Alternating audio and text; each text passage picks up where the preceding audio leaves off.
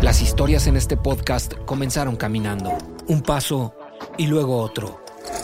Pasos libres, la experiencia de encontrarse a sí mismo en la naturaleza, conducido por la alpinista mexicana Viridiana Álvarez. He subido 7 de las 14 montañas más altas del planeta, arriba de 8000 metros. Consejos de expertos para sentirte cómodo en el sendero. Aprender, aprender, siempre estar descubriendo cosas nuevas, siempre explorar hacia adentro y hacia afuera.